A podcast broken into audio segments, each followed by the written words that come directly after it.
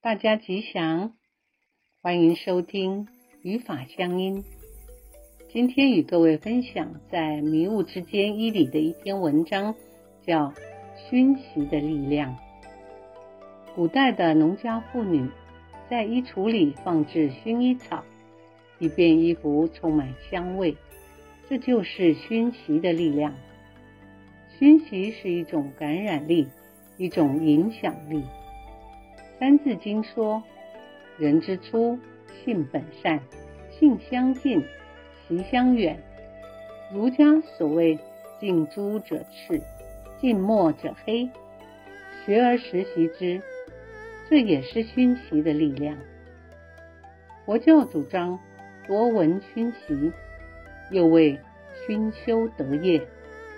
品德的修养，除了靠古圣先贤。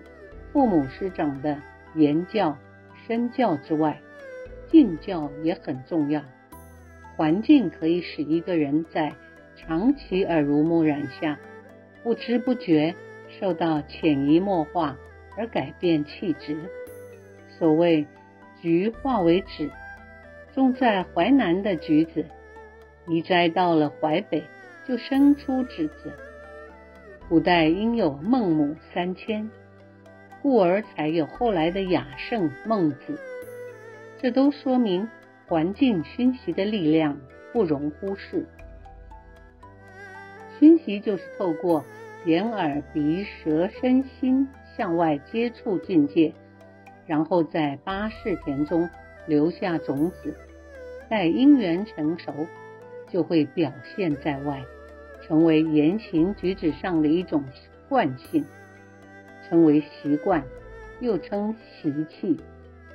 习气就像一个装过香水的瓶子，即使香水用尽，瓶子上的香味却久久不灭。习气又如种子，尽管花开花谢，只要曾经结果，留下种子，又会成为下一期生命的开始。